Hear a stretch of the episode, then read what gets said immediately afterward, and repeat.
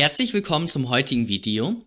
Wir besprechen heute die Rücknahme nach 48 Absatz 1 Satz 1 Verwaltungsverfahrensgesetz. Und in unserer großen Übersicht sind wir jetzt hier unten links.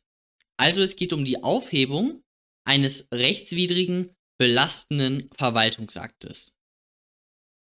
Und in unserem großen Schema der Anfechtungsklage gegen den, gegen den Aufhebungsverwaltungsakt sind wir jetzt hier bei der materiellen Rechtmäßigkeit der Aufhebung. Also um diesen Teil dreht sich das Video. Dieses Schema werde ich, wie in meinem vorherigen Video schon gesagt, in einem gesonderten Video mit einem Fallbeispiel näher erläutern. Okay, schauen wir uns das an. Materielle Rechtmäßigkeit des, der Aufhebung nach 48 Absatz 1 Satz 1. Materielle Rechtmäßigkeit, wie immer, Tatbestand, Rechtsfolge. Lesen wir einmal die Norm. Ein rechtswidriger Verwaltungsakt kann, auch nachdem er unanfechtbar geworden ist, ganz oder teilweise mit Wirkung für die Zukunft oder für die Vergangenheit zurückgenommen werden. Das ist die allgemeine Ermächtigungsgrundlage im Paragraph 48. Den könnt ihr immer auf euer Klausurblatt schreiben und wie schon gesagt, ihr liegt damit in 100% der Fällen richtig.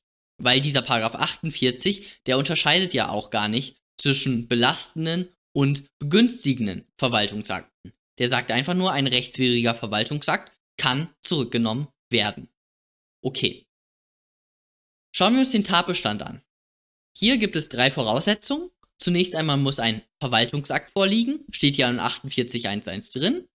Dann muss der rechtswidrig sein, steht auch in 48.1.1 drin. Und jetzt, der Verwaltungsakt darf nicht begünstigend sein. Woher kommt diese dritte Voraussetzung?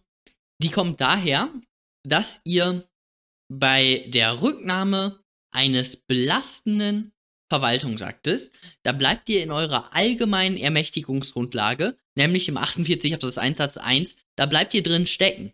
Ihr kommt nicht weiter, weil der Absatz 1 Satz 2, der gilt ja für begünstigende Verwaltungsakte und der Absatz 1 Satz 2 sagt dann, ja, bei begünstigenden Verwaltungsakten, da musst du noch die Absätze 2 bis 4 beachten. Aber wenn es eben um die Aufhebung eines rechtswidrigen belastenden Verwaltungsaktes geht, dann ja, kommt ihr, dann bleibt ihr nach dem Satz 1, bleibt ihr dann wirklich stecken, ihr kommt nicht weiter und die folgenden Sätze und Absätze gelten dann für euch nicht.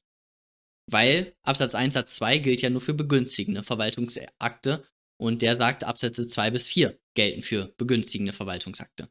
Das heißt, in diesem Fall ist 48 Absatz 1, Satz 1 schon die komplette Ermächtigungsgrundlage. Da kommt nicht mehr irgendwas hinzu, und das war's dann. Das ist diese, die Ermächtigungsgrundlage. Dann kommt natürlich als Rechtsfolge das Ermessen, weil im 48.1.1 steht drin, kann zurückgenommen werden. Okay, jetzt noch eine Anmerkung zu der ersten Voraussetzung. Es muss ja ein Verwaltungsakt vorliegen. Das steht ja im Paragraph 48 Absatz 1 Satz 1 so drin. Ein rechtswidriger Verwaltungsakt kann zurückgenommen werden. Hier die Anmerkung nochmal, dass wenn es um eine Zusicherung geht, dann erwähnt ihr nochmal den Paragraph 38 Absatz 2. Darin steht ja drin, dass die ähm, Vorschriften über die Bestandskraft von Verwaltungsakten entsprechend anzuwenden sind. Irgendwie so steht das da drin. Und es gibt ja diesen Streit, ist eine Zusicherung ein Verwaltungsakt? Da verweise ich euch auf, auf mein Zusicherungsvideo.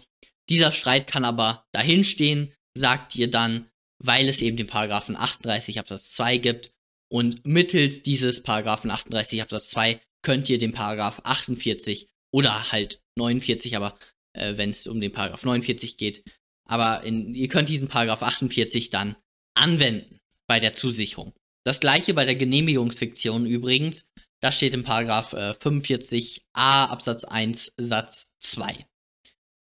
Genau, Rechtsfolge dann ermessen und da müsst ihr dann wie immer Ermessensfehlerlehre und dann Verhältnismäßigkeit mit Schutzbereich, Eingriff und Rechtfertigung. Perfekt. Ich habe jetzt kein Beispiel dazu gemacht, weil dieser Paragraph 48 Absatz 1 Satz 1 ist Klausur irrelevant. Weil er ist einfach viel zu einfach. Also der, das ist viel zu simpel, dieser Paragraph 48 Absatz 1 Satz 1.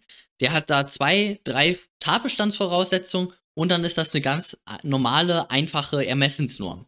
Da kommen gar nicht diese Besonderheiten des Aufhebungsrechts, die kommen da gar nicht so wirklich zur Geltung.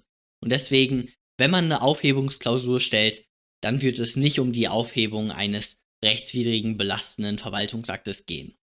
Übrigens wird es dann auch nicht um die äh, Aufhebung eines rechtmäßigen belastenden Verwaltungsaktes gehen, weil das ist auch zu einfach. Also 48.1.1 und 49.1 sind.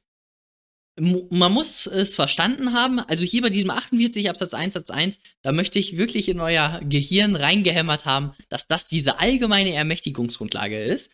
Der unterscheidet nicht zwischen begünstigenden und belastenden Verwaltungsakten. Den könnt ihr immer hinschreiben und dann geht ihr diesen Paragraphen 48 so entlang. Aha, Satz 2 spricht was vom begünstigenden Verwaltungsakten. Super, ich habe hier gerade in meiner Klausur einen begünstigenden Verwaltungsakt. Ihr geht in, also in den Satz 2. Der Satz 2 sagt mir, aha, schau in die Absätze 2 bis 4. Super, dann macht ihr das. Dann schaut ihr in den Absatz 2, dann schaut ihr in den Absatz 3, dann seht ihr, aha, hier ist ein leistungsgewährender Verwaltungsakt. Das heißt, ich bin, ich bin in dem Absatz 2 das muss dann natürlich noch als Tatbestandsvoraussetzung eben kurz erwähnt werden. Und dann äh, müsst ihr eben diese Besonderheiten des Absatzes 2 beachten. Und das gleiche bei dem Absatz 3. Okay. Aber eben diese 48.1.1 ist immer diese Ermächtigungsgrundlage. Super. Hier seht ihr eine Kontrollfrage. Mir ist nur eine Kontrollfrage eingefallen, die halt auch äh, sich lohnt, äh, die es sich lohnt zu stellen. Und dann war es das schon von dem heutigen Video. Kommentare könnt ihr natürlich wieder unten da lassen, Fragen und so weiter. Ihr könnt natürlich auch den Kanal abonnieren. Ich habe viele interessante Sachen in, den, in, den, oder in diesem Semester geplant. Und dann sehen wir uns beim nächsten Mal.